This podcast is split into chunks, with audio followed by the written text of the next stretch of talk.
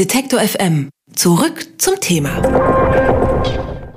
Der größte Flatscreen, das modernste Auto und das neueste Smartphone. Wir rüsten ja permanent auf eigentlich, denn kaum etwas scheint uns wichtiger, als technisch immer auf der Höhe der Zeit zu sein. Im Beruf gilt das genauso wie in der Freizeit, aber gleichzeitig gibt es immer mehr Menschen, die ihr Glück im bewussten Verzicht suchen. Der Journalist Friedemann Karik hat sich mit dem neuen Trend in einem Artikel für jetzt.de auseinandergesetzt und urteilt schon im Titel, das Smartphone stecken lassen ist das neue cool. Hallo, Herr Karik.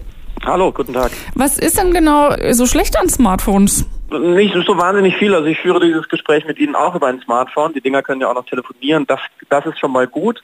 Und auch sonst möchte ich diesen Text überhaupt nicht als Absage oder, oder als Plädoyer gegen Smartphones verstanden wissen. Sie sind unfassbar mächtige, tolle, wunderbare Geräte, die uns sehr, sehr viel ermöglichen.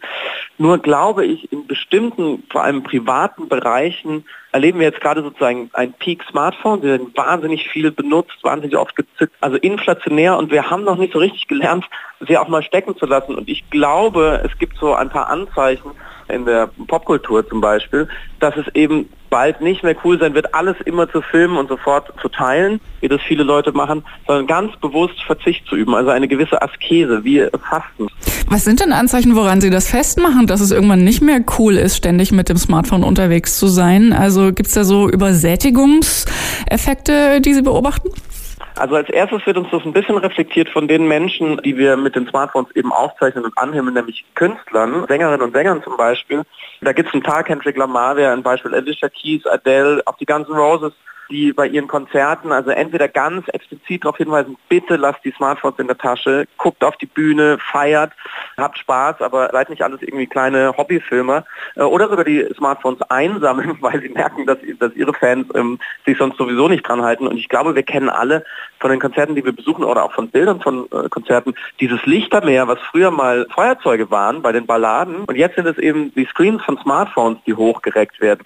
Und ich glaube, daran merkt man schon so, ähm, wie, wie so ein Tipping Point. Also da ist was wahnsinnig viel geworden, dass wir alle diese Geräte haben und sie alle nutzen zu allen möglichen Events und Ereignissen. Und es geht ja über Konzerte weit hinaus. Es geht ja auch um Reisen oder um Restaurantbesuche, wo, wo man sehr gerne viel fotografiert.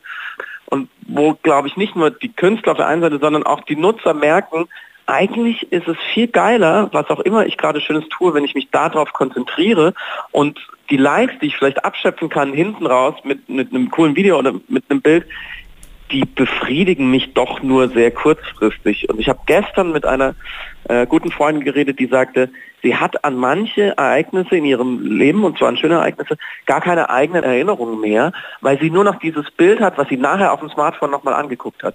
Und das sollte man doch verhindern.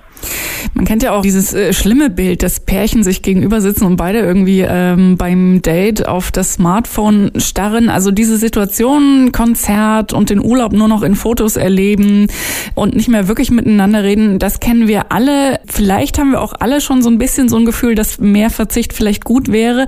Aber äh, ganz ehrlich haben wir auch alle das Problem, dass wir es eben nicht so richtig können. Warum ist es so schwer, das Ding einfach in die Tasche zu stecken und mal ein paar Stunden oder vielleicht sogar einen ganzen Tag darauf zu verzichten. Warum schaffen wir es einfach nicht? Weil das einfach gut ist, was da drin passiert und weil die allermeisten Apps, die wir da nutzen oder die uns auch so, so ein kleines bisschen süchtig machen, die uns immer wieder triggern, sind ja Apps, die uns mit unseren Freunden und der Welt verbinden und wo wir sehr, sehr viele großartige Dinge sehen und teilen können. Deswegen ist es mir total wichtig, ich bin eigentlich Kulturoptimist und ich bin froh um das Internet und um die Smartphones. Ich glaube, wir werden noch viel Freude dran haben. Nur sind wir jetzt gerade an einem Punkt, wo wir so ein bisschen besser auswählen müssen. Es ist eben wahnsinnig schwer und da sind diese Apps auch darauf hin programmiert, diesen kleinen Dopaminfix, sich den abzugewöhnen, wenn ich Facebook aufmache und Instagram aufmache, weil da immer irgendwas Interessantes auf mich wartet, auch wenn es sehr, sehr, eine sehr, sehr kurzfristige Befriedigung ist. Das ist wie ein Stück Schokolade essen. Dann geht erstmal ein gewisser Spiegel im Gehirn, geht einfach hoch und ist einfach gut und dann ist es schwer, davon wieder wegzukommen. Und so ähnlich funktionieren diese Apps auch. Ich will das überhaupt nicht verteufeln, das ist auch einfach eine Marktlogik, die diese Apps äh, befolgen müssen. Die müssen auch irgendwie Geld verdienen, das heißt, sie müssen uns immer wieder zur Interaktion bringen, sie müssen uns dranhalten, sie müssen uns maximal, unsere maximale Aufmerksamkeit sichern. Ich glaube, darüber reden wir jetzt seit ein paar Jahren und da kann man auch ganz nüchtern drüber reden und dann kann eben jeder selbst entscheiden, inwieweit will ich mich da abhängig machen, wann brauche ich das wirklich? Muss ich jetzt wirklich den, den Bildschirm entsperren auf meinem iPhone und hingucken und was hat es mir jetzt wirklich gebracht und was habe ich vielleicht in der Zeit verpasst? Also ich glaube, es geht einfach um bewussteren Umgang.